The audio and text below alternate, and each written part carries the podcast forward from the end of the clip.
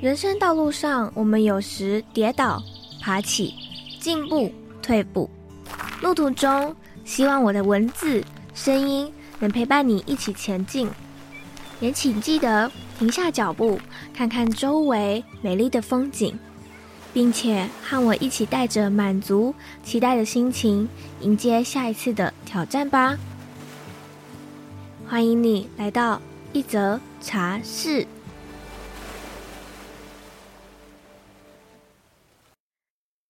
大家，我已经从绿岛回来了。嗯，可以说我将这个旅程提早了将近半个月的时间而回到家。我等一下呢也会跟大家一一的分享，在这一趟旅程当中，我在绿岛或者是在这一次的独旅的过程，发现了自己内心很深很深的课题，还有我学到了什么。那在开始之前呢，我想要先念一段抖内赞助留言。这一位茶友他叫做 Vicky，他在九月十四号的时候赞助我一笔一百一十一块的金额。然后他说，过来十年非常平静的日子，突然在四十岁的年纪感情受创，从一开始的迷惘到后来开始思考人与人相处的意义。也许是宇宙觉得是时候告诉我一些事情了，就在这时候听到你的频道，简直像打开了新世界的大门。今天约了阿卡西的体验，也准备开始跟内心的小孩和解。谢谢你提供的丰富精彩内容，期望在不久后我也可以找到内心的平静跟灵魂的提升。很感谢这位 Vicky 的赞助还有留言。但我想要跟大家分享，嗯，其实我到现在呢，内心也还是非常的 汹涌澎湃，也还在寻找内在平静的那个时刻。我是有一点点的成长，在过去这半年来的灵魂暗夜过程当中，然后再加上这一次的绿岛行，我发现了很多自己。不太清楚的面相，或者是正式面对那些内心我不想面对，或者是必须要去面对的课题，都在这刚好土星回归的时候被翻搅出来，然后被不得不的要去面对这些事情。记得在去年也是差不多这个时候，我独自一个人去小琉球旅行，那时候我也有一种嗯，想要出走去寻找自己的。心境，如果你没听过那一集的话，也可以回去收听。在今天的故事分享之前，我们也先进一小段的音乐，然后我们再开始今天的故事分享。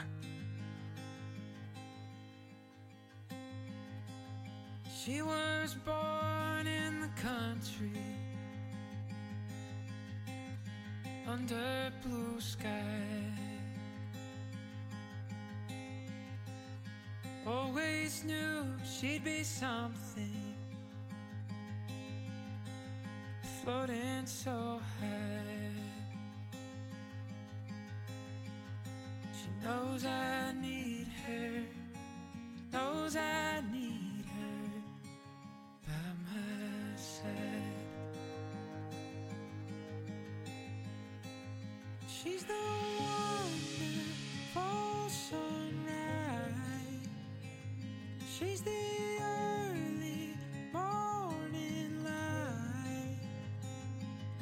It's warm and cool summer night that feels just right.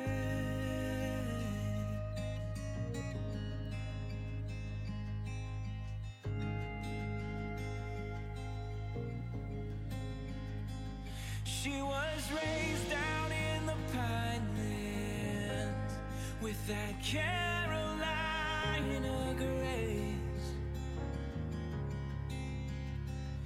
By a small town in kindness straight off some novel page. She knows I need her, knows I need her every day.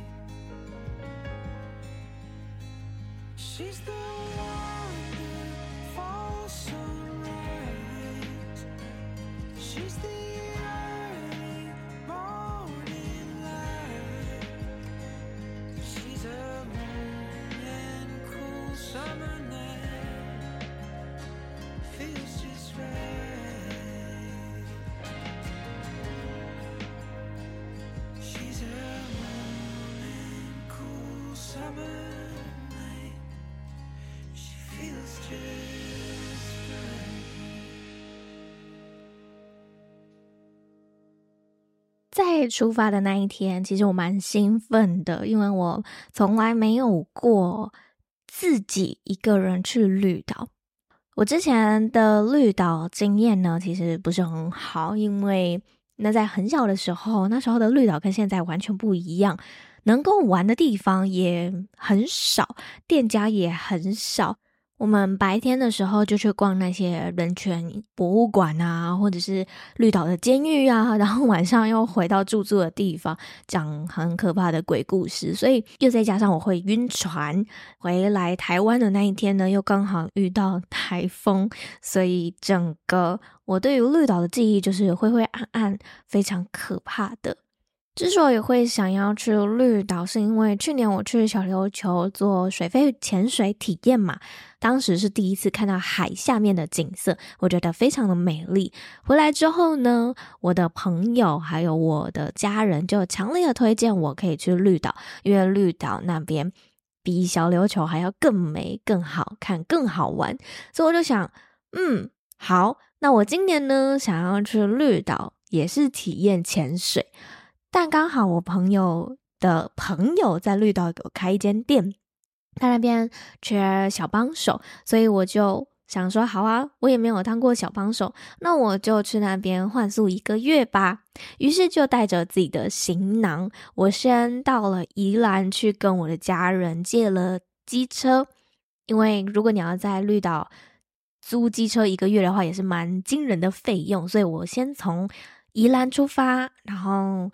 因为我很喜欢花莲，所以我又在花莲住了几天，台东住一天，然后隔天再登上绿岛。我还记得我从宜兰出发，然后要经过苏花，才能一路穿越到花莲的整个过程，我都是非常兴奋、快乐、愉悦的。我还边骑车，然后边唱歌。虽然这整个过程长达两个半小时，可是我。的心情是很开心的。还记得我在某一个发夹湾的时候呢，转过去就是一个很美的一个海峡，然后有一个有点像是无人海滩的感觉，我就停下来，然后拿起自己的相机，把那个画面给拍摄了下来。而这一次我在花莲住的是我二零一九年自己一个人去花莲的时候住的那一间青年旅馆。它叫做庙口，我很喜欢那里，那里的装潢啊、氛围啊，都让我感觉很舒服。而为此，我也在 IG 上面写了一篇贴文，叫做《庙口与我》。如果你有兴趣的话，可以回去 IG 看看那一篇的文字版本。因为两次来到庙口都是独自一人，心境上面不一样的转变，我觉得这个还蛮奇妙的。时隔了大概五年吧，又再一次回到这里，带着不一样的自己，带着不一样的行囊，我觉得自己的成长跟变化是蛮多的。可是你又能够依稀的看见五年前的自己在这一栋建筑物里面的影子。这过程有点像是宫崎骏的儿时的点点滴滴，我觉得蛮好玩的，所以我真的很喜欢庙口这里。而且在我居住的这几天呢，刚好遇到了台风，所以我又延后了一天才离开。有一个晚上发生了一件蛮有趣的事情，想要跟大家分享，就是那一天应该只有我。管家还有一个香港的旅客，我们三个人住在这个 hostel 里面。但越来越晚之后呢，外面的雨越来越大，所以外面就开了一辆有点像是旅行车的车子停下来，然后就有一个男子走进来，问说能不能够借这边的卫浴让他们洗澡。那如果不行的话，背包客一个晚上一个床位大概是多少钱？因为他们有两个人。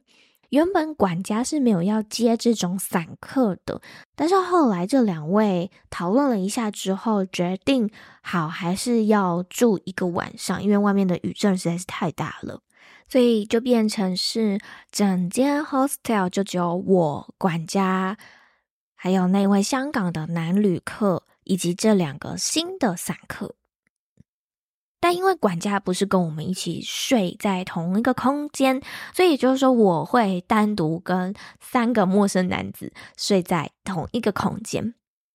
那也因为这样呢，管家他可能有考虑到我的安危，所以就免费帮我升级到了一间单人房。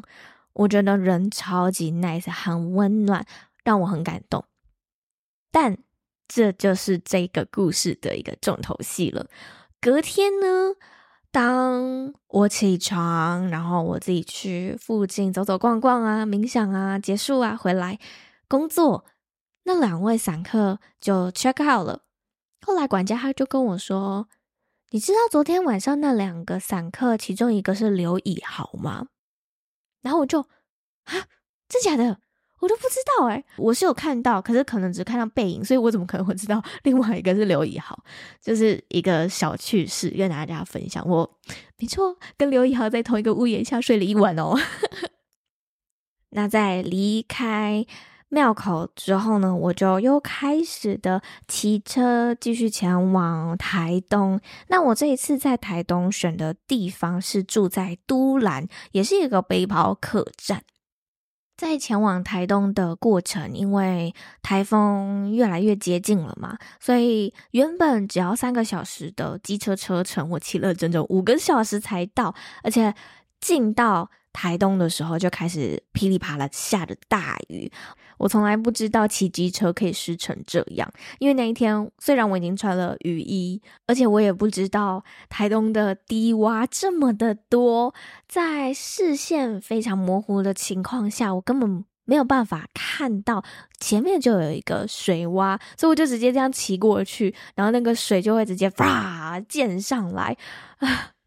其中，我在经过一个桥的时候呢，当时我的机车的下面就有一个水洼，然后跟我并行的另外一台车也有一个水洼，所以就是说，我的机车下面就已经在溅水了。然后那一辆车经过的时候，它真的是毫不留情的把那个水直接。越过我的身体，就是有点像是我从头到脚到我的机车全部都被那个水给淹没的感觉，所以我就非常的狼狈来到了背包客栈。但是时间尚早，幸好那个民宿的老板有让我提早 check in，因为我真的实在是太湿了。然后又再加上他听到我从花莲骑过来，他就说如果我不让你提早 check in 的话，就太对不起你了。都兰它其实是一条很小的一条街，在那条街上面有各式各样的青年旅馆啊，嗯，冲浪店啊，或者是小餐馆、小酒馆、咖啡厅、Seven 或者是邮局，都在那一条街上面。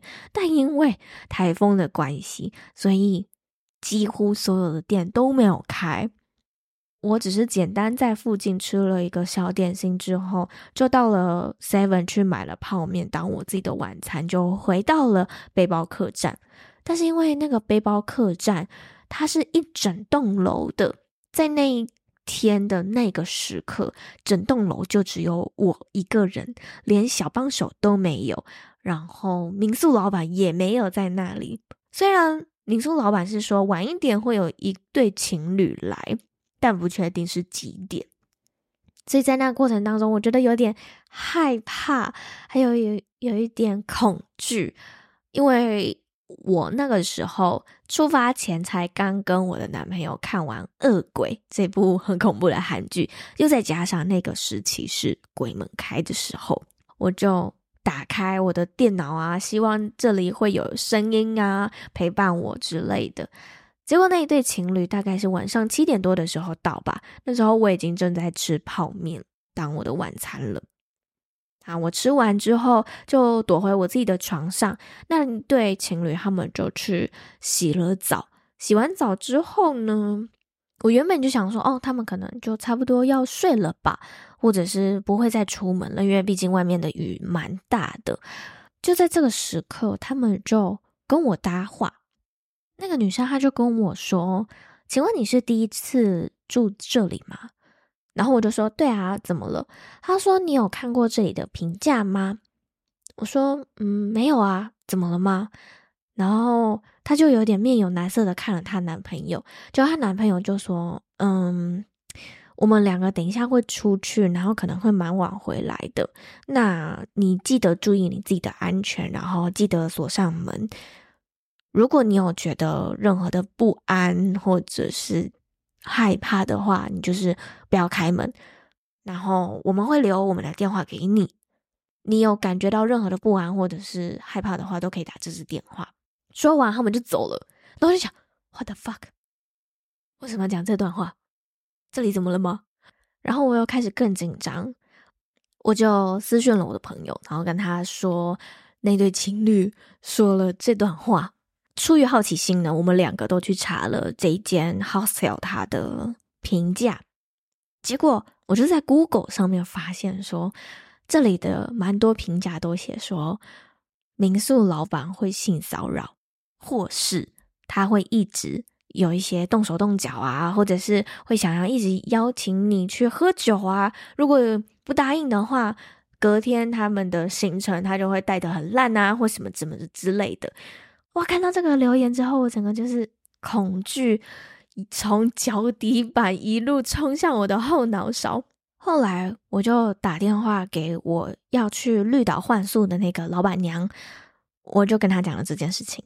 然后我就说：“你可以陪我聊天吗？我只是想要这里有一个有一点声音而已。”然后她就说：“嗯，好啊，但是。”之前去他们店换宿的有一个弟弟，好像正在都兰。他问一下这个弟弟能不能够来陪我。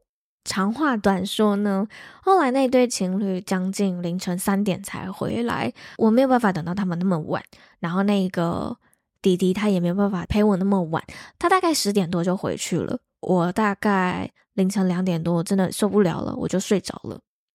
从头到尾什么事情都没发生，而这件事情呢，勾动了我内在很深很深很深很深很深很深的恐惧，我没有办法理解为什么宇宙要安排这件事情出现，要我学会什么，或者是要我知道什么，所以我就在隔天早上的时候，在 Seven 写下了灵魂书写，我想要知道原因。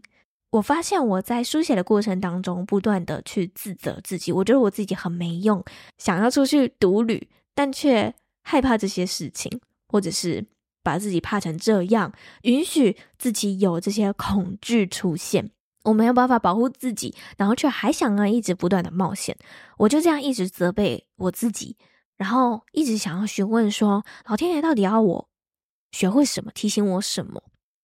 结果我发现，恐惧是会害死一个人的，自己吓自己，然后再吸引更多的恐惧喂养自己。我究竟在怕什么呢？后来我的灵魂写下了这段话，他说：“你是如此不信任自己，不相信我们，不相信我们在你身边一直保护着你。为什么你会有这么多恐惧呢？”而我自己写下，恐惧可以让我在受害者的角度得到关注，得到关爱。那为什么我会需要这些呢？因为我不够爱自己，爱是没有终点的。我可以给自己更多的爱，给自己更多的安全感。而另外一个提醒是，我信任了别人，但却不信任我自己。他们轻轻松松就挑起了我的恐惧，而在那之前，我对这件事情全然的相信，也全然的感觉到安全感。所以，多相信自己吧，多体会自己。内心的声音，我是很有力量的。就在没多久之后，我又收到了我另外一个朋友他的安慰讯息。他说：“这次你必须相信你自己，一直以来你都是很有勇敢的。去想想自己为什么会直觉就前往那里。虽然有时候人们会给我们善意的提醒，但那并不代表一定是真实的。有时候可能只是一个考验中的陷阱。这件事让你开始质疑你自己，但在这件事发生之前，你是没有恐惧的。现在的你是安全的，专注在现在。或许这段旅程就是在测试你顺流的勇气跟信任自己的能力。不要害怕失去关系，现在的你关系很稳定。不要害怕没有钱，现在的你很有钱。不要害怕鬼，人比鬼更可怕。你并不胆小，是你的高我要带着那个内在小孩出走的，因为他相信你会有所成长。照着直觉走，但不要投射更多的恐惧。你会顾好你自己。并且相信你自己有能力。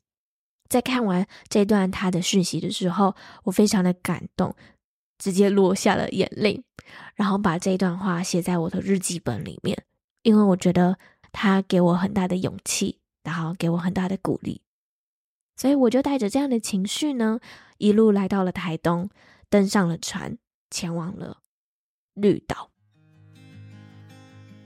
自从我登岛之后，发现我每一天都很早睡，然后竟然都可以睡到早上十点半啊，或者是九点多。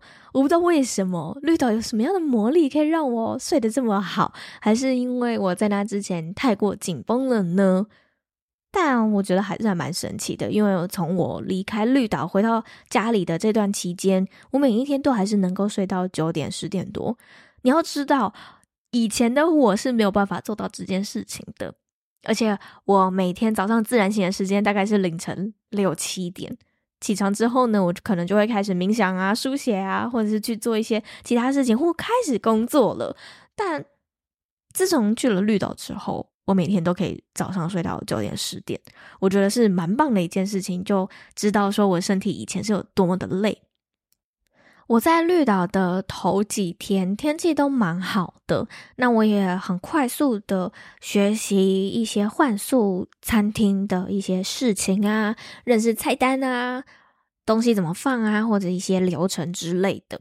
结果就在第三天晚上的时候，风雨开始渐渐的变大了，因为那时候听说有一颗台风要直接贯穿整个绿岛。当天傍晚的时候，我的同事他就跟我说：“你可能要去一下 Seven 去买一些补给品哦，因为明天没有办法出门，你可能需要准备一天的食物。”因为看到大家好像都还蛮紧张这件事情的，整个岛都在做防台准备，所以我还是到了 Seven 去找了一些可以吃的食物，可以在家吃的食物。结果没想到货架上面已经几乎扫空了，那种。危机感是我从来没有在桃园见识过的，所以我就赶紧到货架上面去抓一些可以微波的，或者是可以用水去冲泡的泡面、微波食品，或者是甚至不需要微波，只要冰着、冰冰凉凉，我就可以吃的食物，赶快随便抓了之后就直接结账。因为如果时间再晚一点的话，就买不到了。那天晚上其实就已经有开始蛮大的风雨了，感觉得到整个天花板呐都在震动的感觉。隔一天早上醒来之后，发现我是被整个屋子的那种震动、风声、轰隆轰隆声响给吵醒的。我从来没有体会过这么临场感的台风，因为我住在桃园的关系。我其实很少放台风假，从小到大，我能够放台风假的次数，应该一只手指头就数得出来了，两次。因为在桃园其实没什么风雨，都被中央山脉给挡住了。但是在绿岛，你是整个在暴风圈当中，我们一整天都待在宿舍里面，不敢去哪里，因为外面风雨实在是太大了。幸好还有冷气，只是。有时候可能会小小的停电、停水，但都是一阵一阵的。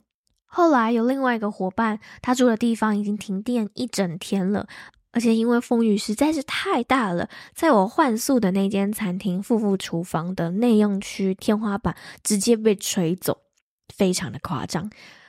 所以呢，他就跑来我们的宿舍跟我们一起避难，而我也在那一天写下了这段话。第一次体验到真正的台风天，房子坍方倒，不停的震动，风也一直吹得咻咻叫，停水停电，但好险都过了。大家平安就好，在台风下才知道，人命最简简单单、单纯的渴望就是活下去。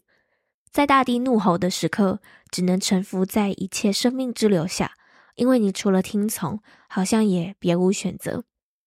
人最原始的渴望，不过是活到明天就好，何必一直想着未来？何必一直看着未来？贪，一切都是欲望，想要未来的果实，而忘了只能在当下。因为我们不会时间穿越，只能在当下。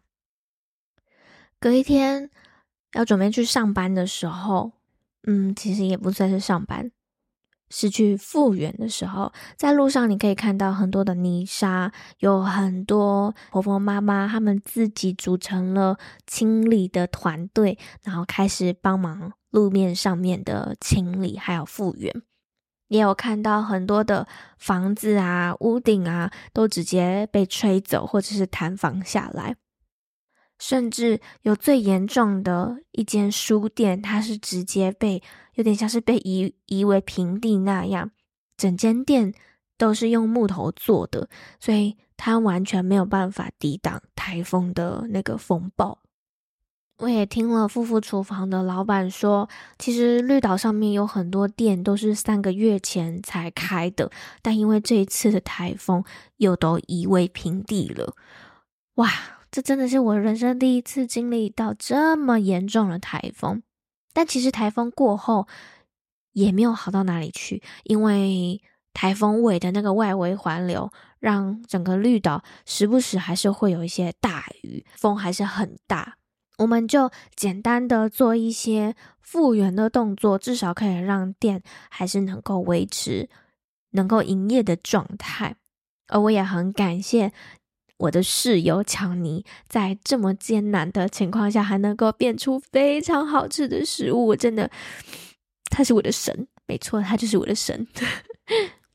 而日子又过了几天之后，我发现我好像没有那么喜欢绿岛。嗯。我真的没有那么喜欢。从我踏上这座小岛的第一天，我就没有感觉到像之前去小琉球的那种悸动感，或者是很兴奋的感觉。我曾经还是怀疑自己是不是因为不是旅客的身份。其实我开始怀疑为什么我要来绿岛，我开始有很多的疑问。我来这里的目的是什么？我来这里想要得到什么？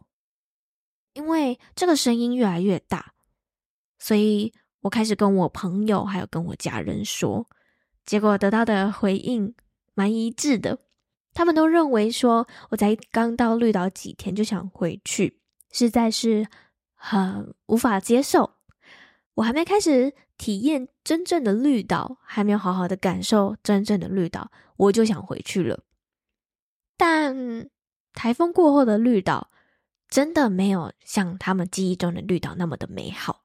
从台风过后到我离开，中间大概有五天的时间。这五天呢，有很多地方都没有办法去，比如说小长城呐，或者是朝日温泉呐，还有很多的店家也都因为长时间的停水停电而先暂停歇业。本来想要去。参观的人权艺术节也因为台风太严重了，没有办法持续的进行展出。所以其实，在绿岛，你很多地方都没有办法去，因为大家都还是很努力的还原原本的那个样子。有些人就会说：“那你不能玩陆上，你至少可以玩海上吧？”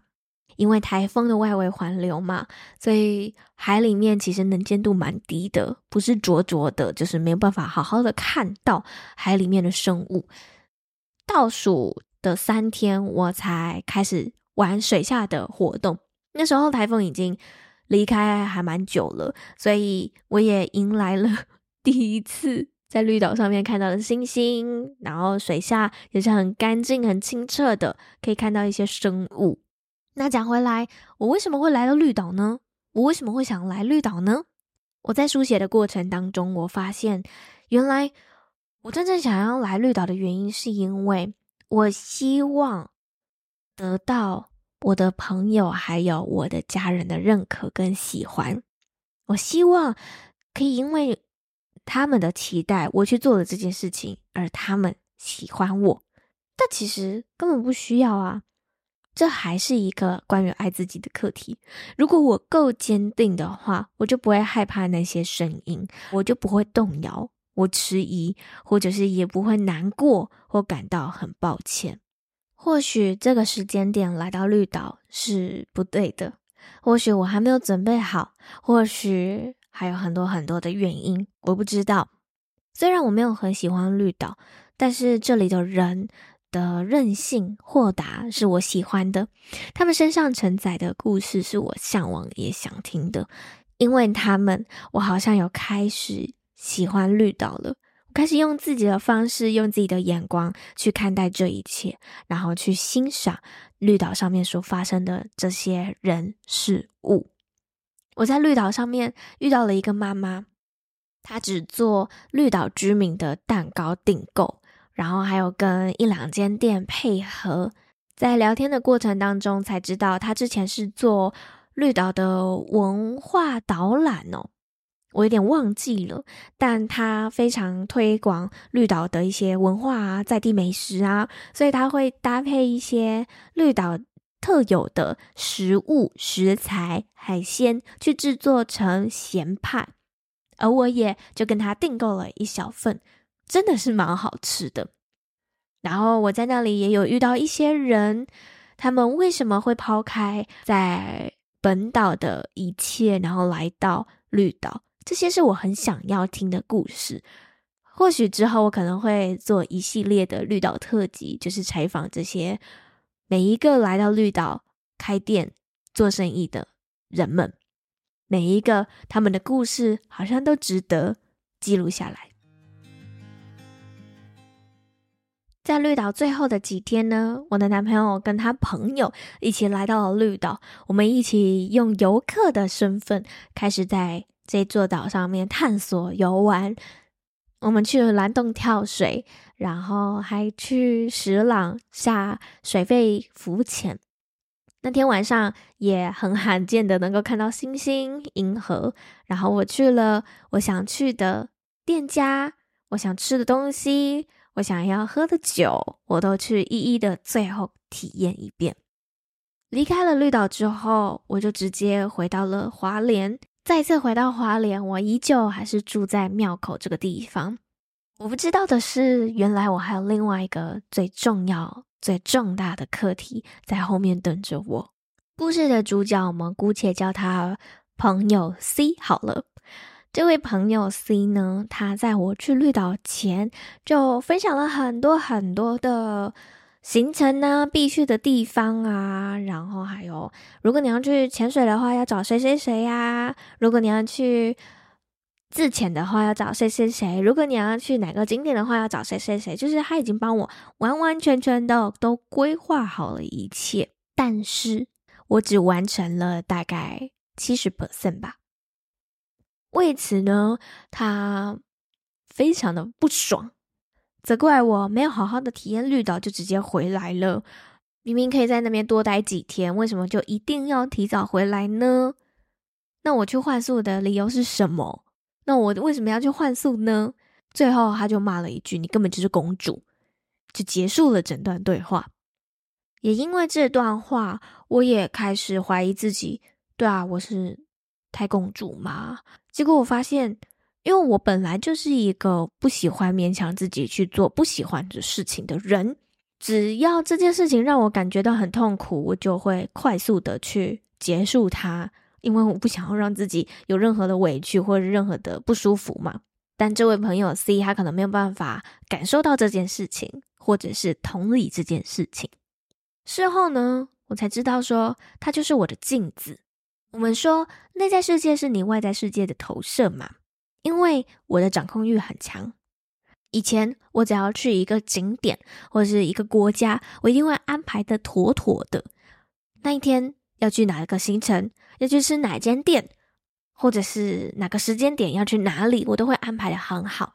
但是旅行这种东西就是非常的不确定性，所以如果没有按照我的行程走的话，我就会暴走，我非常的生气。或者是如果我的旅伴没有想要去我想去的地方，或者是感觉兴致缺缺的话，我就会非常的生气。但是每个人喜欢的都不同，我也回应了这位朋友 C，每个人的感受不一样，每个人的喜好不一样。他喜欢绿岛，我不喜欢。而因为这件事情呢，我们之间有了几天的激烈的沟通，或者是吵架。我开始会想要去冷静下来，去思考这其中的脉络，或者是这其中要带给我的课题是什么。但对方因为情绪被冲昏了头，所以他只需要一个道歉。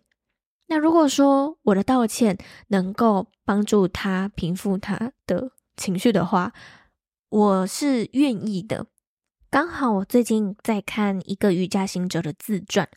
里面有一位德高望重、灵性很高的咕噜，也会为乞讨的人鞠躬、摸脚或者是擦鞋。而他的弟子问说：“咕噜，您在做什么呢？”咕噜说：“我从上帝那里学到的，就是忍辱与无限的尊敬。所以有时候的低头不代表退让，而是权宜之计。”这可能就是要训练我能够能屈能伸与忍辱负重的课题吧。放下尊严，放下高度，放低自己的膝盖，是比任何事都难的。而我正在练习这件事情。前面几集有访谈一些来宾，他们也都有提到说，当你的对手戏演员很入戏的时候，你可以选择继续跟他演。被他影响，被他扰乱你的情绪，或者是继续抛接球，但同时你也可以选择杀青下戏。而我在这次的绿岛旅途中，我发现了自己内在很深很深的恐惧，也知道该如何给自己有满满的安全感，也知道原来我自己虽然正在爱自己的路上，但其实远远的不够。我知道可以再用哪些方式。学会爱自己，我也了解到，原来自己以前是多么的控制狂，而现在的我，已经学会放下控制自己、控制他人，也能够放低自己的自尊，放低自己的高度，只为了让对方情绪能够平复。这应该就是这趟旅途要带给我最大的几个课题吧。老实说，每一天我的情绪都是波涛汹涌的，就像最前面的时候回复那一则留言所说的。但我不会后悔这一次的决定，我也不会后悔去一趟绿岛。我甚至觉得明年我还想再去绿岛，我可能会想要去那边。有个几天几夜，然后就直接把水肺浮潜的证照给考到。而我也想要制作一系列的绿岛特辑，让大家知道绿岛它其实很美，而这一次是用我自己的方式去认识这座岛，用我自己的眼光去喜欢上这座小岛。如果你听完这一集，有很深的共鸣，或者是很喜欢，或者是有任何想要跟我分享的，都欢迎你可以截图这一集，分享到 Instagram 上，写下你的心得与感想。每一次的留言或者是心得，都是对我最好的加油鼓励。或者是你也可以直接在下方资讯栏的地方点击赞助链接，用行动支持我。很感谢你的赞助。我们将下一次的空中再相见喽，拜拜。